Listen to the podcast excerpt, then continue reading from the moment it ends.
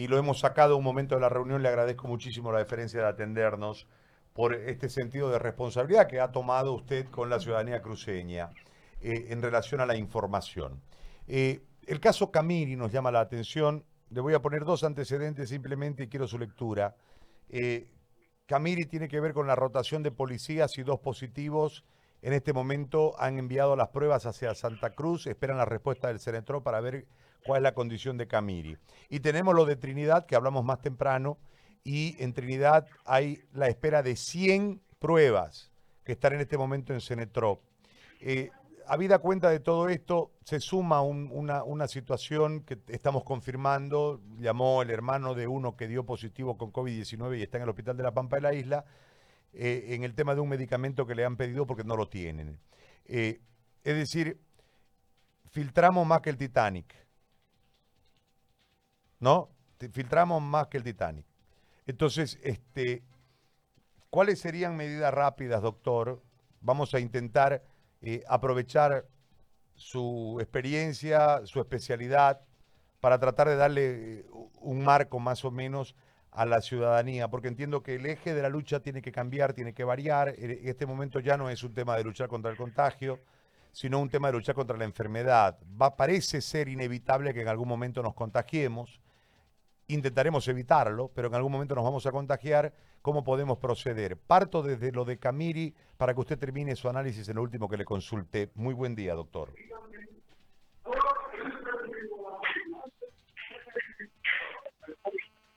Hola, muy buenas tardes, eh, José Gary. El retorno no ha sido muy bueno, por lo cual no podía escuchar muchas tus preguntas, pero eh, tenemos claro el departamento de Santa Cruz el día de hoy va a convertirse a mil casos, va a tener mil casos, va a pasar la frontera de los mil casos y eh, podemos ver que tenemos un incremento en la tasa, eh, en la letalidad en realidad, porque eh, hemos pasado a tener promedios altos en Santa Cruz. teníamos hace una semana dos casos por día y actualmente tenemos tres casos al día en Santa Cruz. También podemos ver que la infección se está volviendo de manera eh, comunitaria porque comienzan a aparecer más municipios de Santa Cruz que son los que tienen eh, los casos, se está distribuyendo a nivel departamental, entonces se está diseminando más. Y eh, es importante decir que cuando tenemos casos apareciendo significa que hay otros casos que están circulando a los cuales los tenemos que detectar algo a nivel nacional que es un criterio muy importante de decirlo, que el día de ayer eh, todo Bolivia ha tenido en algún momento un fallecido, es decir, hemos tenido casa llena en el, en el comportamiento del virus con el fallecimiento, por lo cual todo Bolivia eh, presenta en el mapa un fallecimiento. Pasó a ser Tarija, pasó a ser Chuquisaca y dentro de lo que es Tarija y Chuquisaca lo que más nos llama la atención es decir que cada uno tiene baja incidencia porque Chuquisaca tiene cinco casos y ya presenta fallecidos. Si lo llevamos a la tasa de letalidad, significa una letalidad del 20%. Y lo propio para, pasa en Tarija, que el caso es de Yacuiba, y están haciendo el análisis en, la localidad de Yacuiba, y ese 25% de letalidad, porque solo cuatro casos detectó el sistema, y uno ya es un fallecido. ¿Qué nos lleva a pensar esto, José Gary? Nos lleva a pensar que tenemos bolsones escondidos, lo decíamos el día de ayer, y estos bolsones escondidos son los que nos van a generar problemas. Si nosotros hablamos que los puntos rojos están concentrados en lo que viene a ser eh, Santa Cruz, Beni, ¿no? Santa Cruz como departamento y Beni como departamento, podemos decir que hay que asumir ya medidas con ya no de contingencia solo en el tema de cuarentena, sino que tenemos que dar pasos agigantados en el tema de poder comenzar a manejar ya el contagio y detectar oportunamente esta enfermedad en el estadio 1. Eh, tenemos un punteado muy muy general, pero muy importante en este sentido, donde podemos nosotros decir que eh, tenemos que cambiar la modalidad de aislamiento, ¿no?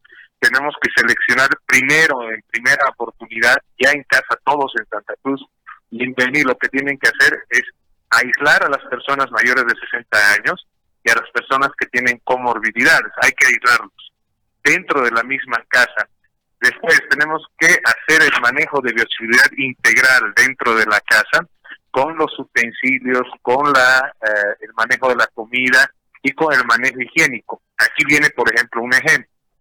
¿Qué es lo que sucede? Usted en casa generalmente tiene los cepillos de dientes, los tiene en, un solo recipiente y están de los hijos y de los papás. Entonces, esos, esos utensilios vuelven a ser tan individuales y que tienen que ser manejados por la persona, ¿no? Porque no pueden estar contagiados, es decir, en contacto directo esos utensilios con nosotros. Es decir, la persona de 60 años tiene que quedarse con su cepillo de dientes, con sus utensilios personales y manejarlos personalmente. Dentro de eso, el lavado de lo que viene a ser sus cubiertos, sus platos, tiene que ser de manera personal porque tenemos que comenzar a sospechar que el virus en algún momento va a entrar a nuestro hogar. Tenemos que bajar la carga viral. Cuando digo que tenemos que bajar la carga viral, estoy diciendo que tenemos que generar eh, esta disminución de la carga viral, porque a mayor carga viral, mayor probabilidad de que esa persona se vaya a enfermar. ¿No? Entonces, al haber mayor probabilidad de que esa persona se vaya a enfermar, es porque hay mayor presencia de virus. Entonces, tengo que comenzar a funcionar internamente en la casa con distanciamiento social y evitar el contacto de persona a persona. Cuando estemos reunidos en persona, tenemos que generar una disminución de lo que viene a ser el contacto vía oral, por lo cual sería bueno comenzar a hacer el manejo del barbijo, que ya dijimos una una, una clase directamente por tu medio de cómo deberían manejar el barbijo, ideal que el barbijo sea de jeans. También se tiene que manejar el tema de concentración y desconcentración de recursos humanos. Es decir, se tiene que manejar claramente lo que viene a ser la parte externa de la atención extra hospitalaria que se tiene que volver domiciliaria en los puntos rojos, que nosotros en, algún momento de manejo de bioseguridad se llama las zonas calientes. Entonces, esas personas tienen que ser manejadas a nivel domiciliario cuando están en el estadio 1. Cuando pasan a ser estadio 2 y 3, esas personas tienen que ser manejadas a nivel hospitalario y después del estadio 2 y 3 tenemos que tener el intermedio que es las zonas de aislamiento donde aíslo los posibles casos que son sospechosos, que son asintomáticos y que me pueden se pueden volver múltiples transmisores. Entonces, eh, reducimos el manejo de la salud tanto en Beni, tanto en Santa Cruz a hacer el manejo prehospitalario que tiene que ser atención domiciliaria tenemos que hacer el manejo de aislamiento y tenemos que hacer el manejo hospitalario, que es cuando la persona ya está en grado 2, 3 y la persona va a tener complicaciones o puede tener complicaciones del cuadro si no tiene el tratamiento oportuno. Por ejemplo, también podemos comenzar a utilizar el manejo de la ivermectina, que es controversial, que ha sido muy debatido, que es utilizado a nivel veterinario y que eh, generalmente en Bolivia lo utilizan mucho en Beni y en Santa Cruz. Tienen los ganaderos, tienen acceso a eso, y vienen concentraciones de un gramo en 100 ml. Cuando vienen con concentraciones de un gramo en 100 ml es para el bovino que pesa pues más de 300 kilos, ¿no? Entonces, para nosotros en el tema de población, un ml de ese veterinario para la persona adulta puede servir como prevención y el, el medio ml para el caso pediátrico puede servir para su atención correspondiente, ¿no? Es decir, como preventivo en una sola toma. Es importante decirlo en el sentido de que en Trinidad hemos tenido varias llamadas, José Gary, en Trinidad la gente está muy desesperada y está tomando todo, está tomando aspirina, está tomando cloruro de sodio, está tomando sales de rehidratación oral, está haciendo un tratamiento propio, se está haciendo un tratamiento médico ellos. Y eso no es lo correcto, ¿no? Lo correcto es tener una antigripal a mano y si quieren tomar libertecina como antiparasitario, lo pueden tomar y eso va a disminuir la carga viral, no va a disminuir la carga viral, pero no es que se pueden tomar eh, 10 ml, no es que pueden tomar todos los días e intoxicarse con algo, no, sino tomen un antigripal, quieren prevenir algo, hagan el uso de ivermectina con las dosis correspondientes y llamen al médico, coordinen con el médico para ver si va a necesitar corticoides. Hoy necesitamos un abastecimiento general de corticoides por ejemplo, eh, ¿por qué? Porque vamos a necesitar la betametasona, vamos a necesitar la dexametasona, vamos a necesitar la metilprednisolona, porque en el área hospitalaria los mejores resultados que tiene España, Alemania, eh, en terapia intensiva es los bolos de metilprednisolona. Entonces, en las tres instancias, ya sea estadio 1, estadio 2 o estadio 3, vamos a necesitar la dexametasona, vamos a necesitar la betametasona y vamos a necesitar la metilprednisolona, por lo cual debe haber un abastecimiento. Esto es importante, eh, ¿por qué? Porque sucede que en algún momento la hidroxicloroquina en Santa Cruz desapareció del mercado y eso no es lo correcto. Y hoy va a haber mayor competencia de ivermectina, va a haber mayor competencia de compra de corticoides porque la gente está en ese momento, sobre todo en Trinidad, muy asustada, está muy desesperada y como te digo, el teléfono suena cada rato y estamos tratando de contactarnos con ellos y también es por eso que estamos aquí en el ministerio para tratar de dar lineamientos y poder ayudar y asistir sobre todo a las zonas calientes. Dentro de eso es importante que eh, nos preparemos para el 11 de mayo también en el sentido de hacer el manejo de las tiendas barriales para que puedan abastecerse de las tiendas barriales y hoy más que nunca la gente que sale a la calle tiene que hacer todos los, los medios para evitar de contagiar en casa y hay, haya un aumento de casa. ¿Qué quiere decir esto? En promedio en Bolivia un grupo familiar tiene de cuatro a cinco personas. Ese es el promedio boliviano. Puede haber variantes, o más o menos. Entonces, una persona que se contagia puede contagiar el, el Arnat que dice Charlie o el, el Rock que se dice de dos a cuatro personas. Si esa persona la aíslo y la encierro en una casa, la probabilidad de contagiar es mayor. Y la probabilidad de enfermar es mayor si tengo gente con comorbilidad y gente que tiene problemas. Entonces, ¿por qué tenemos que prepararnos para el 11 de mayo? Porque el 11 de mayo la clasificación va a ser población de riesgo alto, población de riesgo moderado y población de riesgo bajo. Yo pienso que todas las, eh, las poblaciones, todas las poblaciones en primera instancia, las que menos casos han tenido, los que menos problemas han tenido, van a salir a una población de riesgo moderado. Pero esto significa no que la gente puede hacer lo que le dé la gana. Entonces, significa que va a pasar a otro régimen de aislamiento y este régimen de, aislamiento tiene pasos a seguir, tiene medidas de bioseguridad a seguir y que las tiene que cumplir. Entonces, no es que vamos a salir. Fíjense el oleaje que tuvo Japón, que tuvo Corea del Sur, tuvo un oleaje secundario o terciario en algún momento, porque la gente salió pensando que ya no había virus y que no había problema. Entonces se contaminó más, se contagió más y de nuevo hicieron picos altos. Entonces, en ese sentido, pienso que la gente tiene que sacar de la cabeza el concepto de decir, ya no hay aislamiento total, entonces hacemos lo que nos da la gana. No, cambiamos de un aislamiento total a un aislamiento selectivo.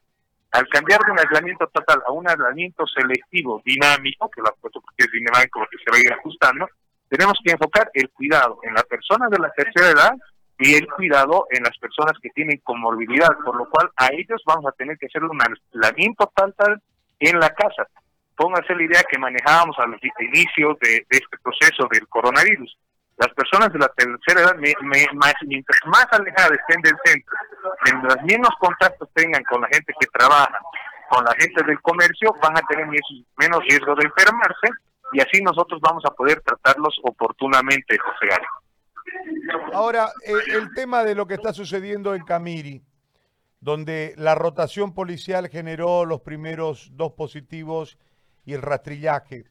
Hay 100 pruebas en el Cenetrop de Santa Cruz en espera para Trinidad, por eso vino el cero, el cero ayer.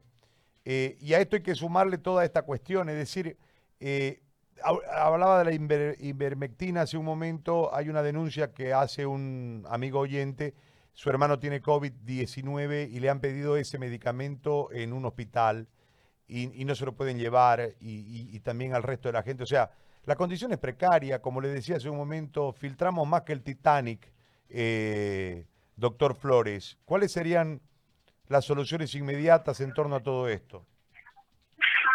En el caso de Camiri, ¿no? Y en el caso de poblaciones Camiri tiene dos, por lo cual no es un poco rojo preocupante, pero sí tienen que tomar las medidas de bioseguridad. Las autoridades tienen que comenzar a regular el consumo de estos medicamentos de ivermectina, porque póngase, puede ser que no haya en la farmacia. Yo sé, yo tengo conocimiento porque he preguntado que en el CEAS, que es la central de abastecimiento a nivel del ministerio, sí tienen el, medicamento, ¿no? Pero hay que eh, trabajar también el tema veterinario porque al comprar un frasco grandote, porque por ejemplo un amigo mío lo compró en Santa Cruz, que tienes para tranquilamente para 100 pacientes en un solo frasco. ¿no? Entonces, en este sentido, tenemos que eh, ser un poco más propositivos el, la autoridad de salud o el director de una clínica y no dejar al azar al paciente que está internado. ¿Por qué? Porque el paciente que esté internado tiene que tener todo el tratamiento y todo el protocolo que se lo va a realizar como tal. Es más, estamos hablando de pacientes COVID positivo, no probables. Y ahí va la diferencia entre Camiri y, Trinidad. Qué bueno que hace usted la, la pregunta, porque en Trinidad, ¿qué es lo que sucede? Hay 100 personas que hacen cola y si hacen cola, ni siquiera para que les tomen ese dato la muestra, sino para ponerse en la lista al estar en esa cola están generando la posibilidad de contagiarse más, porque de los 100 en esa lista, ¿cuántos están contagiados? Entonces, la posibilidad de diseminar es más, por lo cual la gente actual debe estar en Trinidad en aislamiento estricto, porque el sistema de salud tiene que llegar puerta a puerta y tomarle la muestra, porque además, en este momento los pacientes que me llaman de Trinidad no me preocupa si le han hecho la muestra o no la muestra, a mí me preocupa su sintomatología, lo que decíamos ayer, el manejo sindromático, porque la tengo que tratar a esa persona, la tengo que ubicar a esa persona. Hoy más que hacerle test rápido, ir y saber si lo tiene el virus o no, no, que hacer el tratamiento, tiene todos, tiene cosas, porque hay pacientes que hemos detectado por teléfono que están en estadio 2 de José Entonces tenemos que pasar al, a la fase preventiva 3 que se llama, y esto es al nivel 3, donde se tiene que hacer tratamientos preventivos y tratarlos como si todos estuvieran infectados. Y tenemos que tomar líneas rectoras de tratamiento general para disminuir en Trinidad esto. Es decir, ivermectina, la persona tiene que tener su antigripal, tiene que ser detectado oportunamente por el médico y tenemos que trabajar con personas de 20 a 45 años aproximadamente, porque sé que esa persona es vulnerable. Fíjese el caso del policía, que usted me pregunta, ¿no? esas personas son vulnerables y al contagiarse se vuelven en múltiples transmisores. No me preocupa que sean múltiples transmisores, sí me preocupa, lo tengo que aislar. Pero además de eso, ¿qué me preocupa? Hacerle el tratamiento oportuno para que ese policía, que es tan importante para nosotros, se recupere y genere inmunidad. Porque ese policía que lo voy a detectar a tiempo, lo voy a recuperar, va a generar inmunidad y va a poder salir a trabajar su, a hacer su trabajo sin ninguna complicación, José Ahora, doctor, ¿y este tema de cómo lo vamos a solucionar este tema? Porque nosotros en el, lo del Cenetrop, el Cenetrop trabaja calladamente y de forma esforzada. Atiende Santa Cruz, atiende Chuquisaca, atiende Tarija y atiende Beni.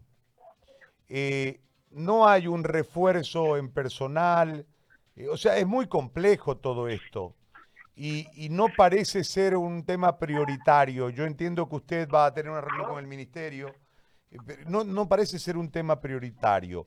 Eh, esta centralización, no se olvide que era el único centro, era Cenetrop, después se habilitó uno en Cochabamba, creo, y otro en La Paz, pero igual sigue siendo como un cuello de botella, porque yo decía, ¿cómo puede ser tres días que tengamos los picos que tenemos? Claro, si un día atiendo Tarija, un día atiendo Santa Cruz, un día atiendo eh, Chuquisaca y un día atiendo Beni y tengo 100 en espera de Beni, lógicamente voy a tener estos bolsones de datos que después me disparan la cuestión o como en el caso de Beni ayer me, tiran a cero. Entonces no puedo hacer un, mapeo estadístico correspondiente. Eh, ¿Cómo podemos solucionar esto? Porque a mí me, me llama mucho la atención que hayan pasado 45 días de la cuarentena y no tengamos un tipo de solución. Y siempre la promesa, ya vienen, ya llegan, ya vendrán, en algún momento los tendremos, y los test siguen siendo el gran problema de este marco. Mire, eh, José Gary, justamente estamos cambiando un paradigma y estamos cambiando el análisis de cómo se debe afrontar a este coronavirus. ¿Dónde se tiene que detectar esto? Es en el primer nivel, José Gary y eso significa que ha habido un error en general de concentrar los servicios de salud. Fíjese, toda la seguridad social, toda la, mayoría de estructura infraestructura en salud, lo que ha hecho es concentrar los casos a nivel hospitalario, cuando debemos desconcentrar los casos a nivel del primer nivel de atención, que es donde yo le puedo dar tratamiento oportuno.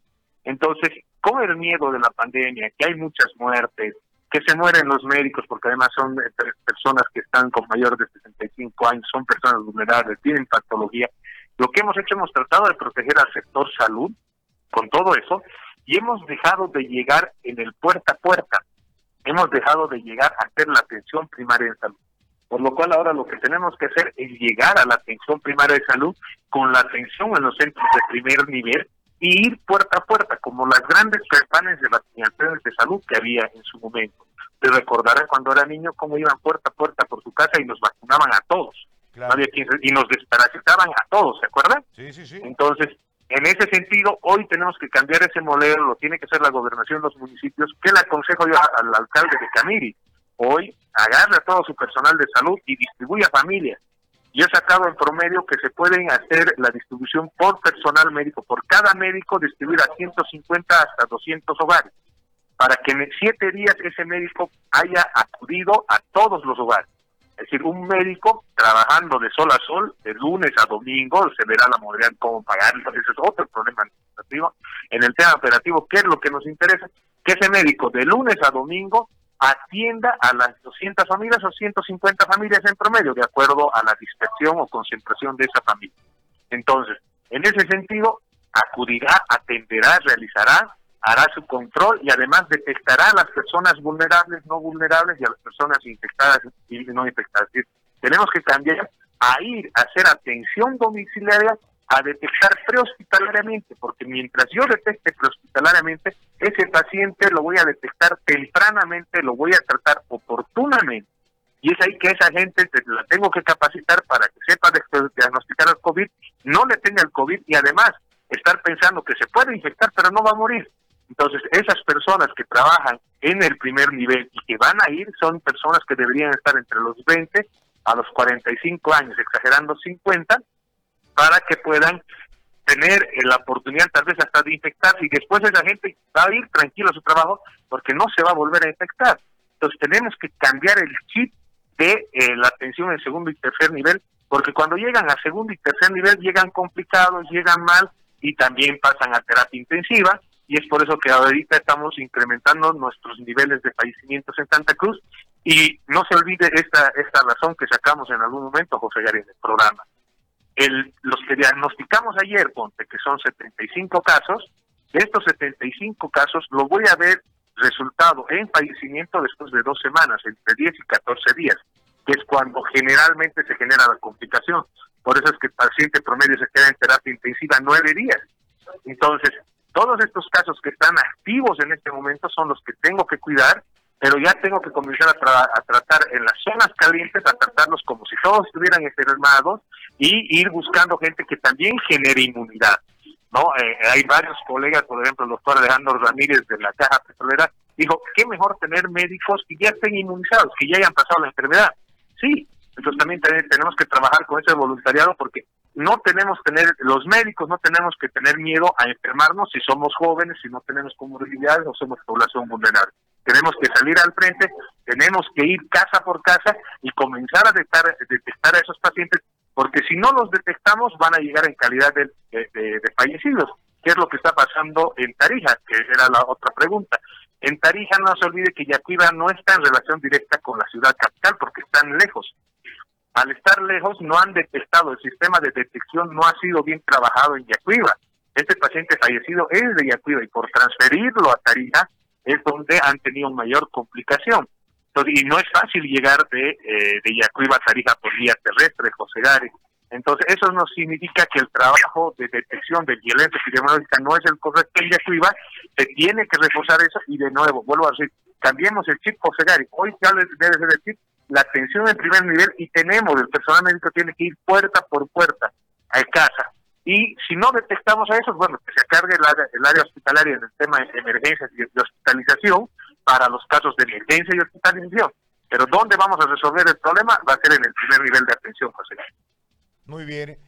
Como siempre, doctor, le agradezco, lo dejo en libertad para su reunión y estaremos pendientes de lo que pueda resolverse allí. Ojalá le hagan caso. Muy amable, gracias y el agradecido soy yo, quedar solo decirle a la gente que hoy tenemos que comenzar a trabajar como si el virus estuviera en casa, comenzar a proteger a las personas de la tercera edad y comenzar a proteger a las personas con comorbilidades, porque ahí es donde el nivel de fatalidad o de letalidad del virus es muy alto.